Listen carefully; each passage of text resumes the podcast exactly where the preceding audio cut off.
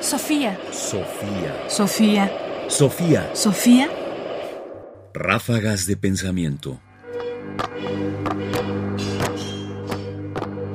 Ráfagas de pensamiento. ¿De qué tecnología estamos hablando? Cuando hoy pensamos en tecnología, normalmente pensamos en el teléfono celular, en las computadoras y en algunas otras cosas que sean difíciles y sofisticadas y complejas, como este micrófono que tengo delante de mí.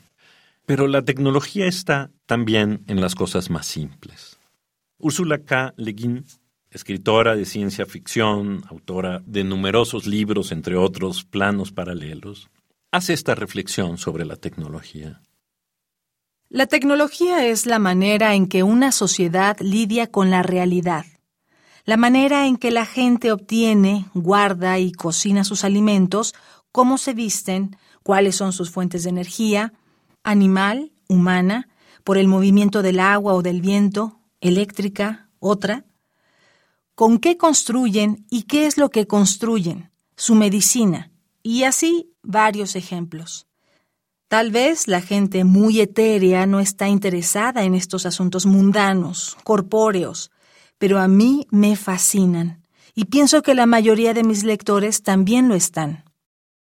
La tecnología es la interfase de los humanos con el mundo material pero la palabra es utilizada de manera consistentemente equivocada para referirse a las enormemente complejas y especializadas tecnologías de las últimas décadas apoyadas sobre la gigantesca explotación de los recursos naturales y humanos. Este no es un uso aceptable de la palabra. Tecnología y high-tech no son sinónimos, y la tecnología que no es high no necesariamente es primitiva en ningún sentido significativo. Úrsula K. Le Guin, Despotricar contra la tecnología. Respuesta a la reseña del libro Planos Paralelos en la revista argentina Eñe, 5 de noviembre de 2005. Lo que trata de destacar Le Guin es justamente que la tecnología no es ni extraordinariamente novedosa ni primitiva, es cotidiana. Es la forma en que nosotros, los seres humanos, nos relacionamos con el mundo material. Porque no lo hacemos sino a través de una tecnología. Ya sea que esta tecnología sea el alfabeto, ya sea que esta tecnología sea un molino de agua, ya que esta tecnología sea el propio movimiento de nuestros cuerpos para producir algo. Es decir, no pensemos la tecnología solamente como una capa reciente, pensemos la tecnología como una capa completa que nos recubre para vivir en este mundo material. Sofía. Sofía.